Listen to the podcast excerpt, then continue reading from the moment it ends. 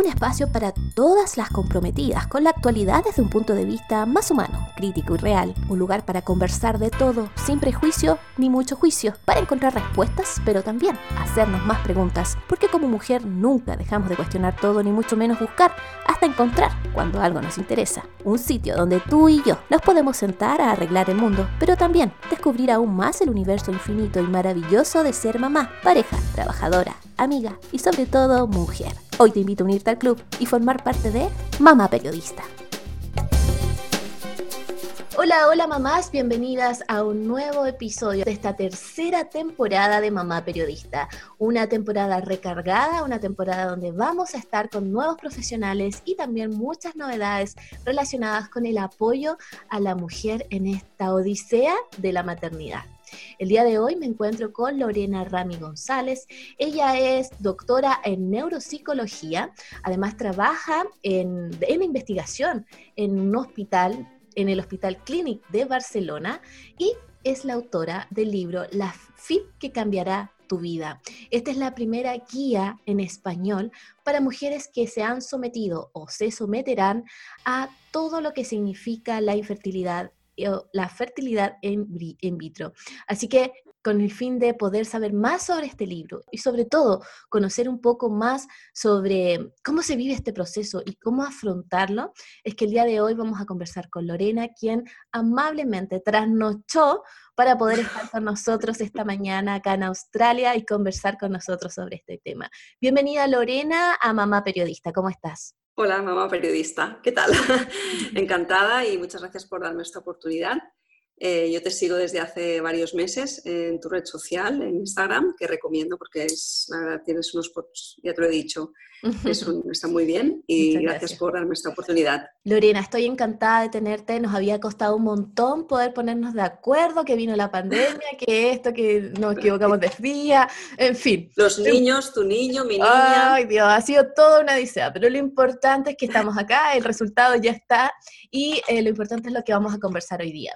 Hemos hablado en otros episodios de Mama Periodista sobre la infertilidad, hemos hablado a grandes rasgos sobre lo que significa una FIF, pero no, hemos, no nos hemos introducido más allá que, solamente una pequeña pincelada. Entonces, el día de hoy queremos hablar sobre esto. Eh, sabemos que es un tema que no se habla, que es difícil encontrar información. O sea, yo te lo digo que me preparé para tu entrevista y me costó encontrar información de libros, de gente que hablara sobre esto, porque, claro, siempre está el tema eh, simplemente como médico, de cómo hacerlo, bla, bla, bla, bla, pero hay poca gente que nos está hablando sobre los procesos psicológicos que están viviendo las mujeres que se someten a esto. Entonces, primero, me gustaría que para quienes no lo saben, ¿qué es una FIP? ¿Qué significa FIP? Eh, una FIP significa fecundación in vitro y es una técnica de reproducción asistida que eh, lo que consiste en una, en una, fecundación que se hace de forma externa en el, al cuerpo de la mujer, es decir, en un laboratorio. Entonces, eh, mediante estas técnicas de reproducción asistida se produce esta fecundación, que es externa, y que eh, se hace entre eh, un óvulo y los óvulos y los espermatozoides de la pareja en el laboratorio. Para una vez fecundado el óvulo, se, introduce el embrión en el, cuerpo de la mujer.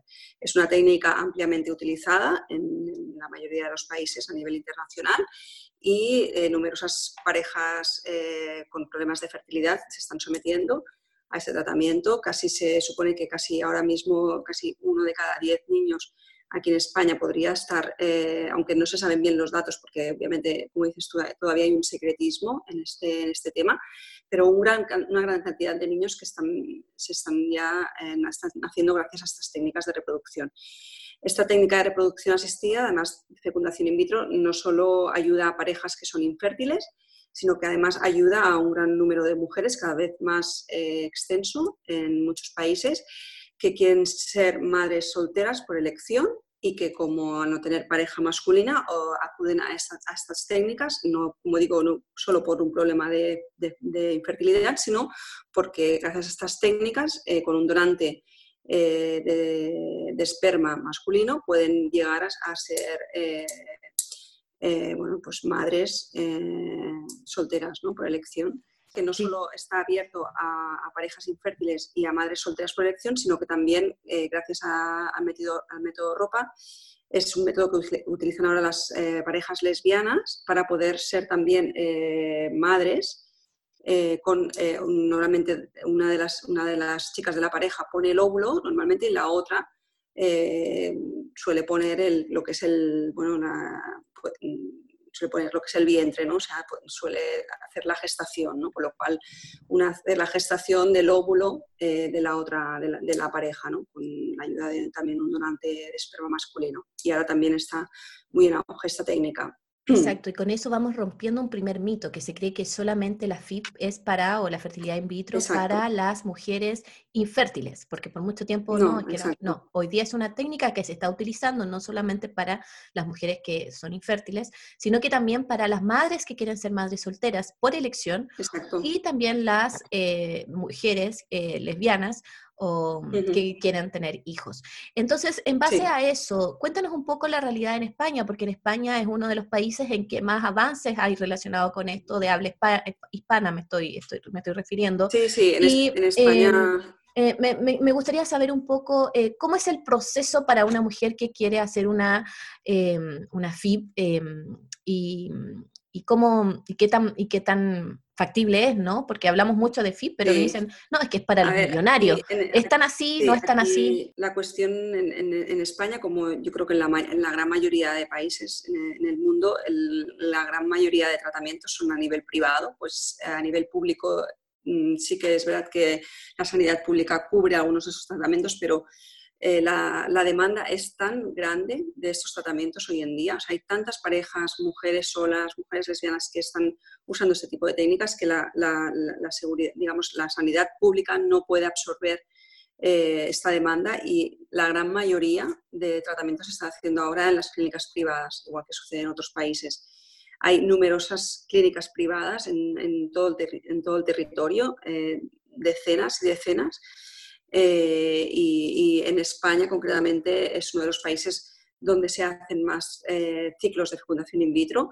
También tenemos mucho, también hay mucho turismo que se dice de medicina de reproducción porque muchas pacientes vienen de otros países a hacer aquí el tratamiento entre otras cosas porque en España se permite la ovodonación, que en otros países ahora mismo no está permitida. Esto es un gran avance porque mujeres de edad avanzada cuyos óvulos ya no tienen la calidad suficiente pueden recurrir a la donación de óvulos de otras mujeres más jóvenes y poder realizar el sueño de ser madres, gestar a un bebé y, ser madres, pues gracias a, una donante eh, de óvulos. Y esto en España está permitido por ley, en otros países no y hay mucho turismo, digamos, mm, médico, entre comillas, en España. Es decir, en España hay muchísimos, muchas clínicas, muchísimas de reproducción asistida y una demanda muy, muy alta ¿no? de tratamientos privados sobre todo. Hay mucho turismo y también hay mucho tabú al respecto, porque hay también muchas corrientes opositoras a este tipo de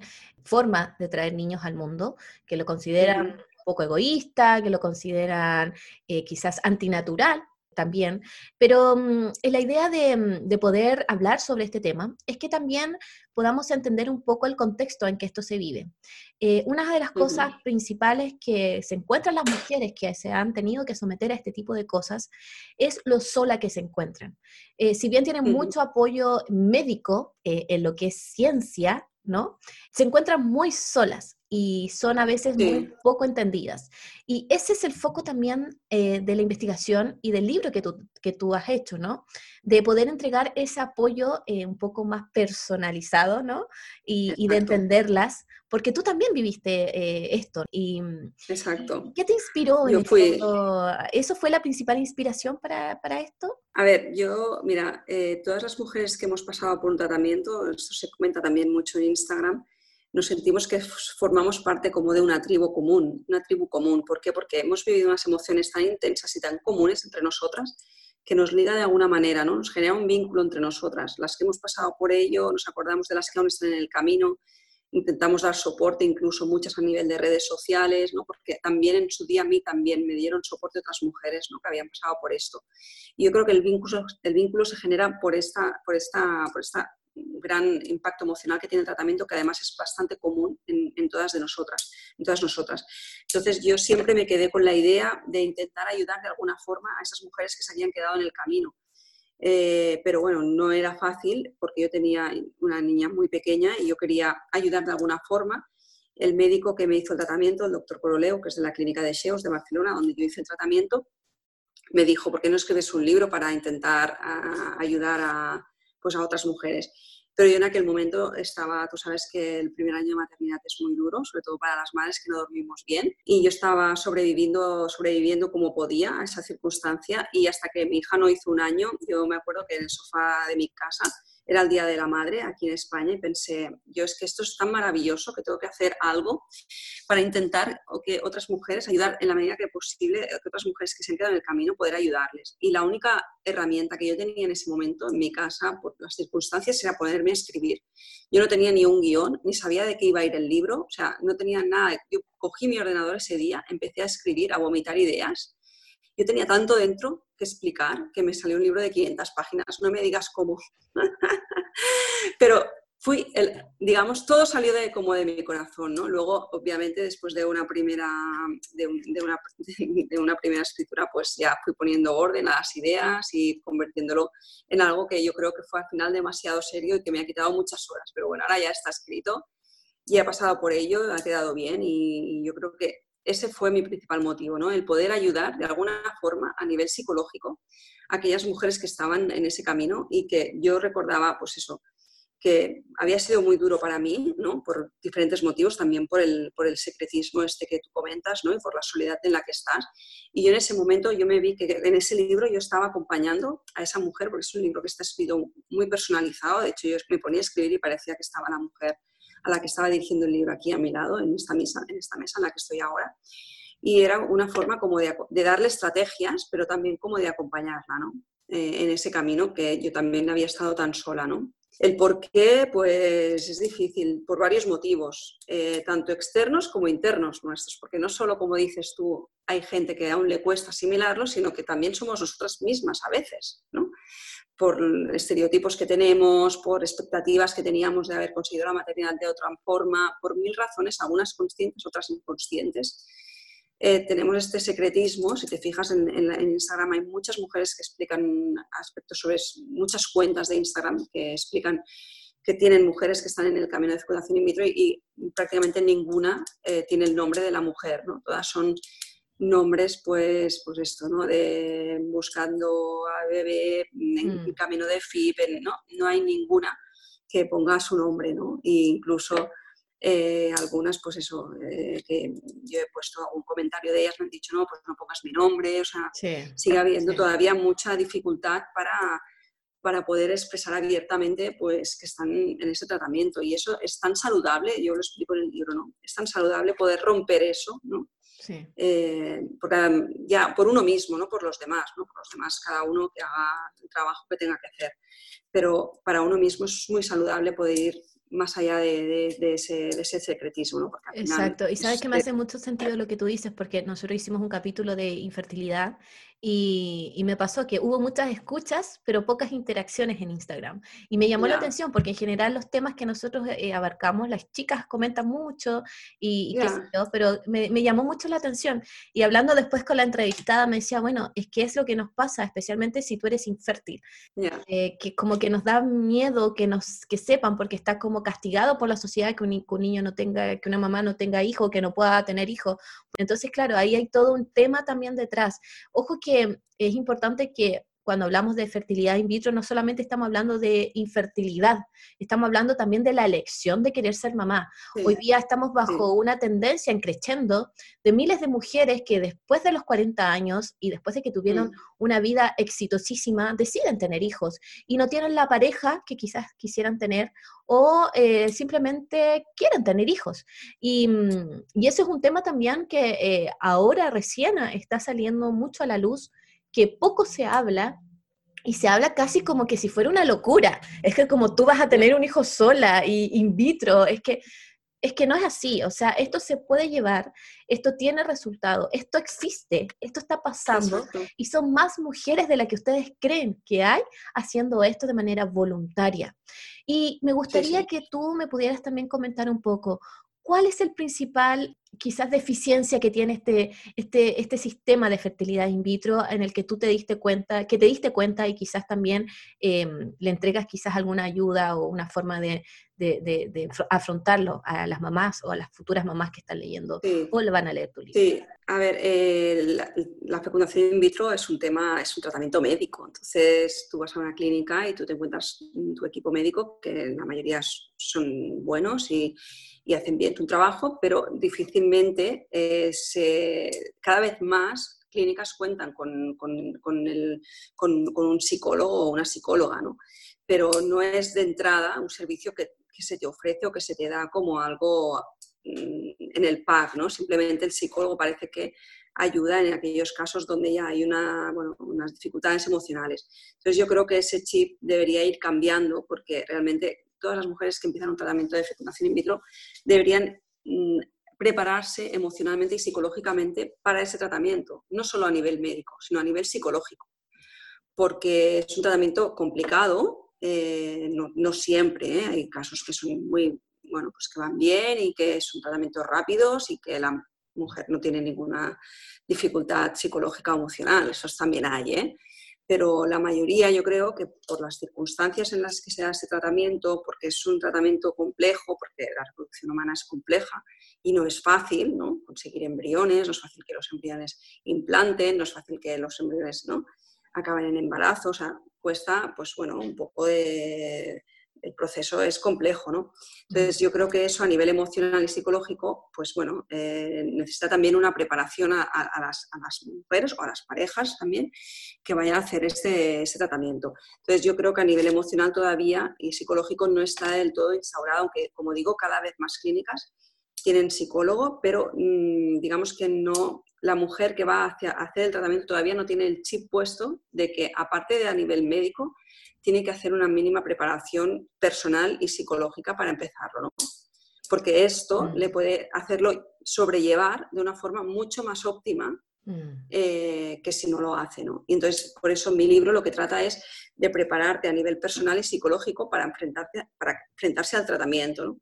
Que después el tratamiento, como digo, es fácil, te va bien, oye, pues esa preparación siempre te va a ir bien, ¿no? porque en la vida se pueden dar otras circunstancias complicadas en las que te puede ir bien esa preparación personal, ¿no? a nivel emocional, psicológico, físico incluso. ¿no? Entonces, eh, pero mm, esto es lo que hace, lo que, uno de los objetivos de mi libro, ¿no? que es prepararse, prepararte ¿no? a nivel de a nivel físico, psicológico y emocional y un poco económico también, ya que hay un capítulo que habla sobre el ahorro, porque sabes que el tratamiento es carísimo, es muy caro eh, en España y en la mayoría de los países y esto es un factor que, estresa muchísimo a todas las personas que hacemos este tratamiento, ¿no? el tema del, dinero, ¿no? porque eh, son tratamientos muy caros y eso genera mucha presión añadida a quien hace el tratamiento, ¿no? porque no solo estás intentando ser madre, sino que estás intentando ser madre dejándote todos sus ahorros. Y eso es un doble estresor vital. ¿no?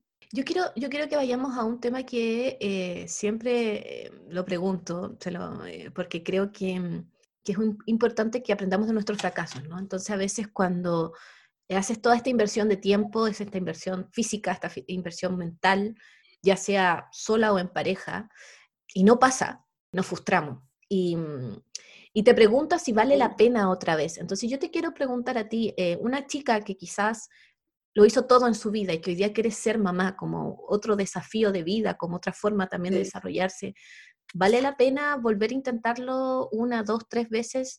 ¿Existe quizás un, que no diga no, tres veces basta, ya después de eso no? Eh, no sé, eh, desde tu visión, desde tú lo que has visto a ver, es, una, es una pregunta compleja, compleja porque indirectamente me estás preguntando hasta cuándo vale la pena luchar o hasta cuándo, eh, cómo pones el límite del final del camino. ¿no? Y ese límite es muy complejo porque no, no, solo depende de tu, de tu instinto maternal, de tus ganas de ser madre, depende también de otros, de otros factores que tú tendrás que ir controlando. ¿no? Del dinero que tengas, ¿no? O sea, hay gente que está dispuesta, yo por ejemplo no estaba dispuesta a pedir un crédito para esto, yo no podía permitírmelo, yo tenía ya otra hija y yo sabía que, por ejemplo, ese era un límite claro en mí, ¿no? Claro. Cuando se acababa el dinero se acabó, yo no, yo no tenía claro que ese iba a ser mi límite, pero no tiene por qué ser económico, también puede ser un límite psicológico, hay personas que por mucho deseo que tengan de ser madre están sufriendo de tal forma que llega un momento que su vida y su estabilidad psicológica está por encima de eso, ¿no? Entonces el límite quizás es psicológico. De hecho, la ansiedad y la depresión es uno de los factores eh, más, eh, más frecuentes de abandono del tratamiento de fecundación in vitro, ¿no? Mm. Obviamente uno es a nivel médico, a nivel médico, ¿no? esto no pero muchas veces la ansiedad y, el estrés ¿no? son el factor que desencadena el abandonamiento del tratamiento. ¿no? Porque ya no puedes más. Entonces, cuando no puedes más, por mucho deseo que tengas de ser madre, no puedes más y ya está. O sea, ¿no? Entonces, yo creo que el límite lo pone eh, a veces por muchas ganas que tú tengas, eh, pues el límite a veces va a ser eh, ajeno a ese instinto maternal. ¿no? es triste porque muchas veces es económico y eso es muy doloroso, ¿no? Pensar que una mujer se tiene que quedar sin cumplir el deseo de ser madre por un tema económico, ¿no? Eso es, para mí es uno de los temas más tristes, ¿no? cuando pienso esto, ¿no? Pues que hay muchas chicas, que, o muchas parejas, y esto pues, lo conozco porque hay gente que ha escrito sobre ello, pues bueno, que el dinero se acaba y están incluso endeudados, están con créditos y no han podido conseguirlo. Y es, para mí eso es muy triste, ¿no? Que el nivel que sea... Por eso yo, de ahí que yo tenía claro que mi libro iba a estar... que mi libro iba a estar a un precio que cualquier persona que quisiera leerlo podría leerlo sin una limitación económica y por eso te comentaba, creo que fuera de la entrevista, que está a un precio súper asequible en Amazon, o sea, creo que era 3 euros 90 o algo así el ebook, ¿eh? porque es que eh, mi objetivo, y por eso el libro lo publiqué en Amazon, para poder decidir yo el precio, porque esos precios normalmente las editoriales tradicionales no lo, no lo suelen permitir, ¿no? Porque yo sabía que este libro lo hacía para ayudar y yo quería que ninguna persona se quedara sin leer este libro únicamente por una razón económica. ¿no? Mm. Entonces luego obviamente está el de papel, que es un poco más caro y es un libro, pues quizás, pues bueno, es una guía. Pero ojo que no está tan caro, porque 14 euros no es caro, o sea, 14 euros es súper accesible igualmente para quienes les gusta leer. Sí, sí pero bueno, que, que, lo otro ya es muy disponible, o sea, exacto, eh, exacto. Fíjate, tú dices 14 o 15 euros es asequible, pero fíjate que cuando estás en un camino de fecundación in vitro, el dinero se multiplica. O sea, lo que para una persona 15 euros, mm, en ese momento tú lo vives con, claro, estás contando el dinero cada día ¿no? que te queda. Mm. Entonces, 15 euros, dices, es como, no es la cantidad en sí, es el simbolismo del gasto, ¿no? De decir, de que estás ahorrando pues en todo, ¿no? Y, y es un esfuerzo casi más psicológico el gastarte ese dinero que no en los bueno, los 15 euros que en un tratamiento de fecundación y medio, pues ya te puedes imaginar con lo que vale. Pues 15 euros, o sea, es nada, ¿no? O sea, pero aún así, simbólicamente yo quise poner ese ebook pues a un precio tan asequible para que realmente cualquier persona, ¿no? Porque yo sé que se pasa mal a nivel económico, eh, pueda acceder a ese libro en el momento en que, que bueno, que lo necesite, ¿no? Exacto. ¿Qué em, nos puedes adelantar de este libro? ¿Qué eh, cosillas eh, danos, un, danos un regalito, ya que estamos acá, ¿no? ¿Qué estrategias eh, podríamos entregarles que están en tu libro a tu mamá, a, todas estas futuras mamás o, mamás que, escribiste ahí? Sí, bueno. Danos un pequeño adelantito, algo.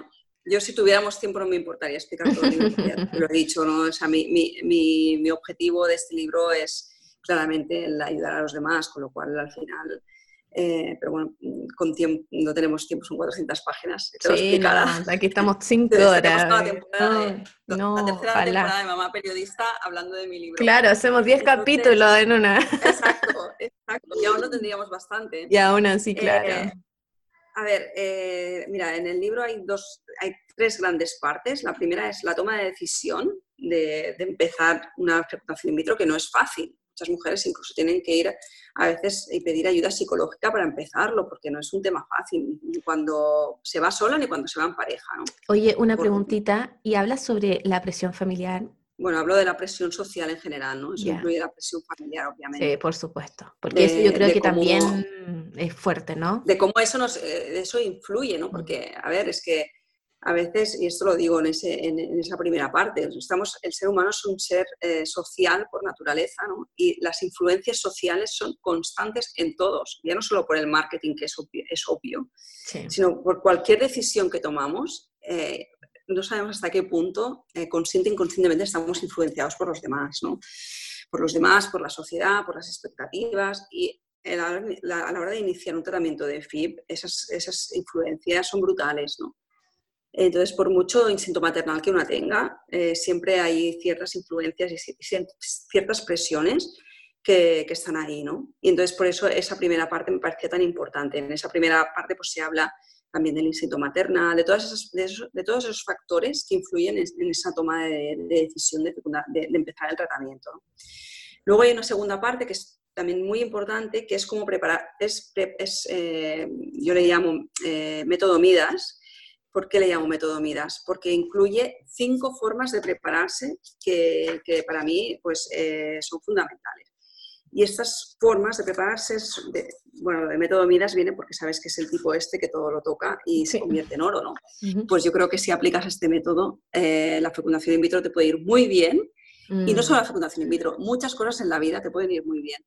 ¿Por qué? Porque, mira, incluye el método Midas, que cada letra, digamos, es un acrónimo, incluye La, M de, la M de movimiento, fundamental, actividad física, o sea, para todo, para, no solo para preparar tu cuerpo para el tratamiento, sino, bueno, para la vida.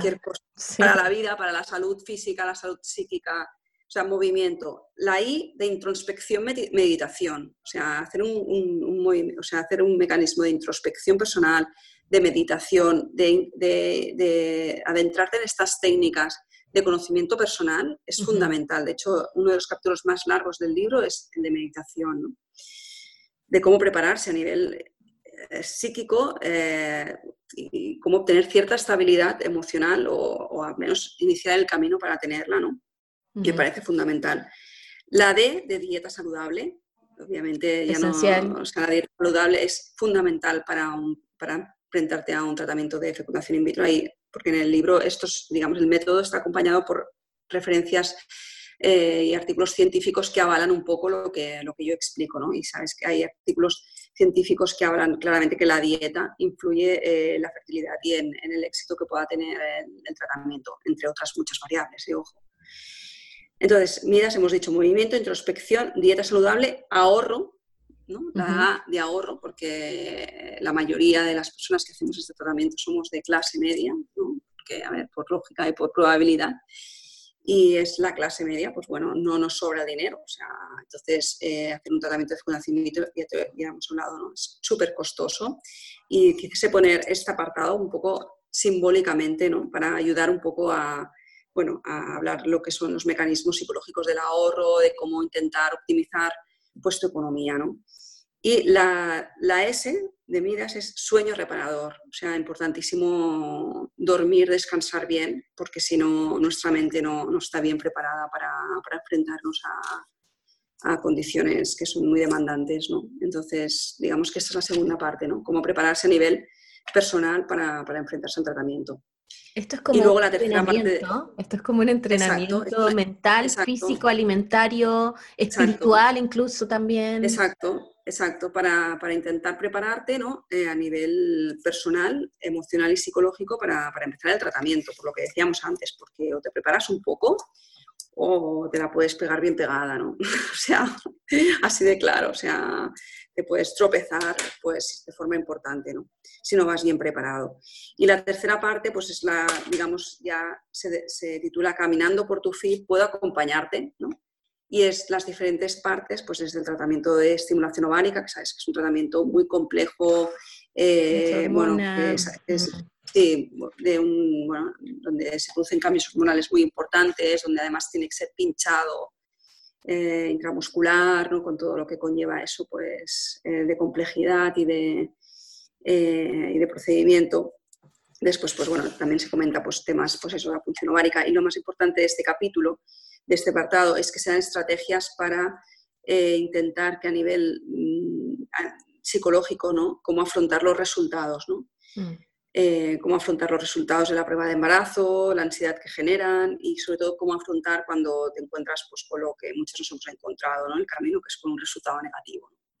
Cómo afrontar ese resultado, cómo intentar superarlo a nivel emocional para seguir pues tirando del carro, ¿no? como decimos aquí. O sea, intentar tirar para adelante e intentar continuar el camino, ¿no? porque al final, como digo en el libro, bueno, los resultados negativos son muy frecuentes en este camino. ¿no? De fecundación in vitro, porque la reproducción humana es compleja, ¿no? no Es difícil que pase, pues que vaya bien a la primera, que todo vaya bien, redondo, rápido.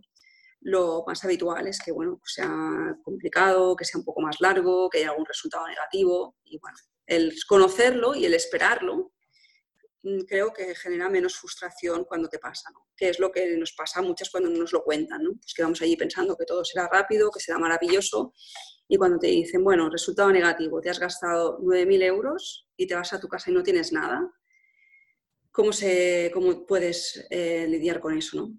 Muy complejo. Yo, creo que, yo creo que mm, eh, un poco mm, tratando de ponerme un poco, hacer un ejercicio de empatía, lo más importante como todo en la maternidad, y es también el propósito de este podcast, es la información y la educación.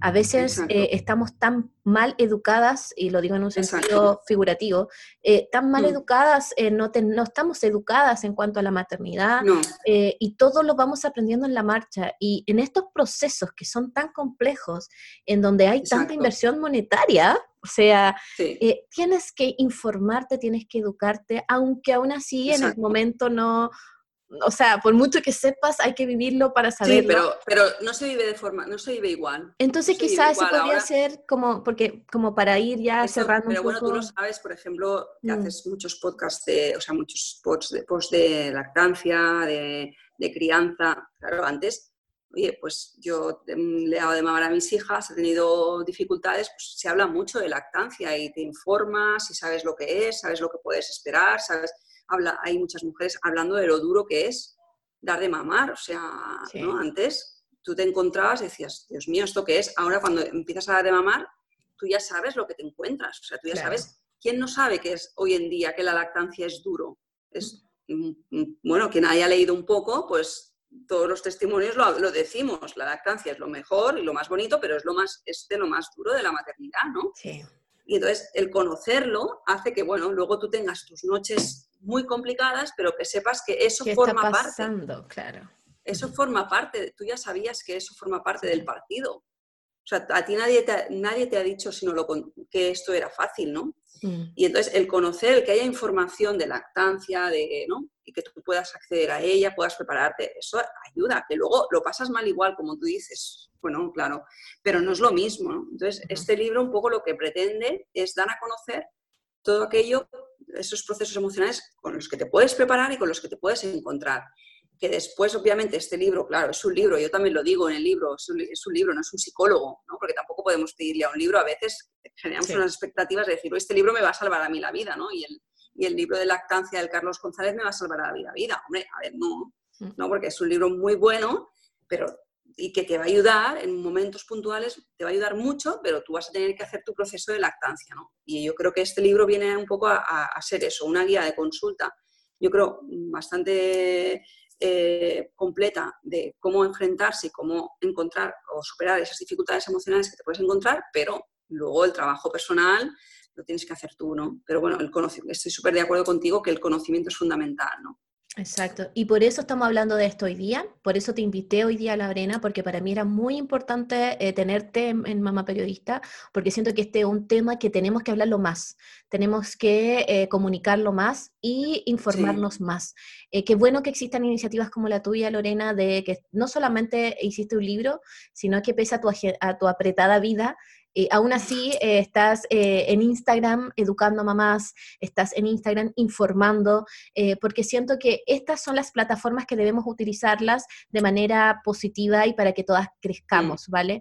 Así que te agradezco un montón ese, ese trabajo que estás haciendo diario y las mamás que nos están escuchando o futuras mamás también te lo van a agradecer un montón.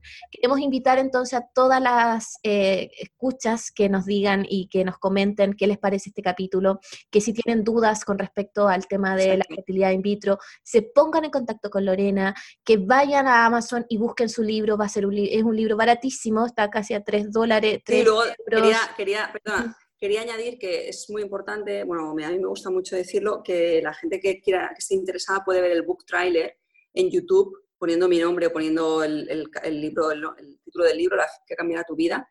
Y ahí el book trailer, dura un minuto, ¿eh? El book trailer, y es muy emotivo y da mucho a entender cómo es el libro, ¿no? En un minuto pude conseguir ese mensaje. sí, lo vi y me emocioné. Alguien lo, quiere ver, lo vi y me emocioné. Lo quiere ver, es muy, es, muy bonito. De hecho, mm, creo que lo podríamos compartir hoy día, eh, quizás eh, eh, otra vez por algún lado. Pero mm, me gustaría que para poder terminar, Lorena, pudieras darles como un último quizá mensaje a las, a las mamás o a las futuras mamás que están en este proceso, a esas mujeres solteras que quizás no se atreven porque dicen que es una locura, ¿cómo me voy a atrever yo a tener un hijo sola? O esas parejas em, eh, homosexuales que también eh, quieren tener hijos eh, y tampoco se atreven porque dicen, ¿cómo? Es que esto, es muy, esto, no pasa. Bueno, pasa, y se vive y es una realidad y, no pasa nada, cada uno toma las decisiones que quiere en el momento.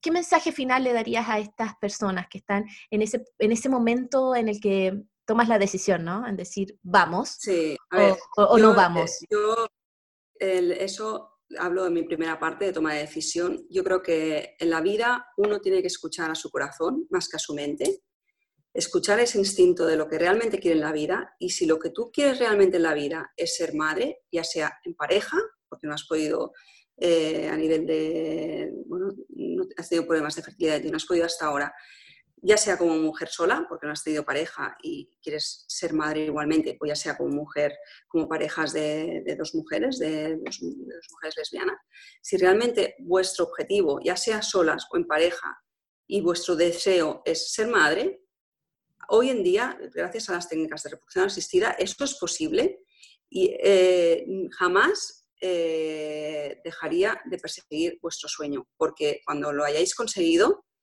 eh, os daréis cuenta de, que es lo mejor que habéis hecho en vuestra vida. Entonces, dicho esto, eso no, no, implica que vaya a ser un camino fácil, porque la reproducción humana no es fácil. Entonces, eh, uno tiene que prepararse, conocer cómo es ese proceso, ese camino, saber que la mayoría de las veces puede ser un poco más largo, saber que, bueno, que tendrá tus dificultades, como muchos otros proyectos vitales, ¿no? Pero que preparándose un poco a nivel físico, a nivel emocional, a nivel económico, si hace falta, es posible y es accesible a, muchas personas y que, la gran mayoría lo acaban consiguiendo y, que, acaban siendo, pues, eh, bueno, pues muy felices con, la decisión. Entonces, eh, que no renuncien a, su sueño, a su instinto y que pese a que a veces sientan una presión pues social o, incluso personal a veces, eh, que no se dejen llevar por esas presiones mm, mentales suyas o de los otros, como digo, y que sigan adelante porque realmente eh, como tú sabes, eh, la maternidad es, maravillosa, eh, tiene también sus momentos complicados, tampoco vayamos a idealizarlo completamente, ¿no? Pero es muy, bueno, es, algo maravilloso y creo que todo el mundo que lo desea tendría que intentarlo y, creo que al final quien pone esa convicción y ese deseo, la gran mayoría lo va a conseguir y va a estar súper satisfecha con esa decisión. Así que adelante, eh, se puede y igual que para mí fue complicado y lo conseguí, para muchas también puede ser complicado, pero lo, lo podéis conseguir. Exactamente. Y si quieren conocer poco, si quieren estar acompañada en este proceso, les recomiendo entonces eh, leer la FIP que cambiará tu vida, porque sin lugar a dudas va a ser ese primer paso, esa guía que necesitamos para este proceso. Esta es la primera guía que se está haciendo en español con respecto a este tema, así que por favor, quienes están viviendo este proceso no se lo pierdan porque es valioso. Y como tú bien dijiste en algún momento, Lorena, que pese a todas las ganas que tengamos, pese a todos estos sueños que tengamos, que podamos tener un apoyo psicológico, un apoyo moral, que nos esté al lado asesorando, guiando en este proceso que a veces eh, se vuelve muy complejo. Estuvimos con Lorena Rami González, ella es doctor en neuropsicología y la autora de la FIP que cambiará tu vida. Ella estuvo con Mamá Periodista, te queremos agradecer Lorena, eh, un gran abrazo hasta España, gracias por trasnochar conmigo y bueno, Gracias por Muy bien, un abrazo a todos y a todas capítulo intenso, un capítulo para educarnos, para informarnos y sobre todo para mostrar estos temas que quizás ustedes no conocen o quizás estamos rodeadas de mitos y cosas que quizás nos impiden poder entenderlas un poco más. Si quieres encontrar o quieres buscar el libro de Lorena Rami, lo puedes hacer en Amazon.